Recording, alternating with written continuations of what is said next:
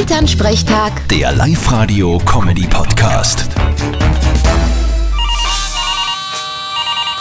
Hallo Mama. Grüß dich, Martin. Frage, lass dir du einen Schnauzer wachsen? Geh bitte, das schaut ja voll komisch aus an mir.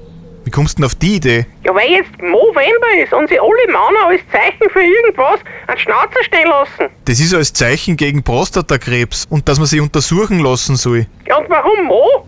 Hat das der Tommy Mo oder der Billy Mo leicht erfunden? Wer soll denn das sein?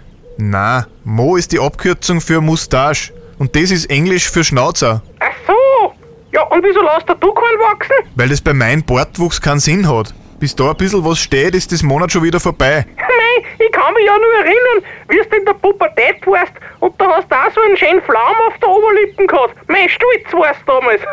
Genau, und in Kombination mit die Wimmerl hat's von der Weiden ausgeschaut wie ein schimmliger Ribbiselkuchen. Vierte Mama. da hast recht. Bitte, Martin. Elternsprechtag. Der Live-Radio-Comedy-Podcast.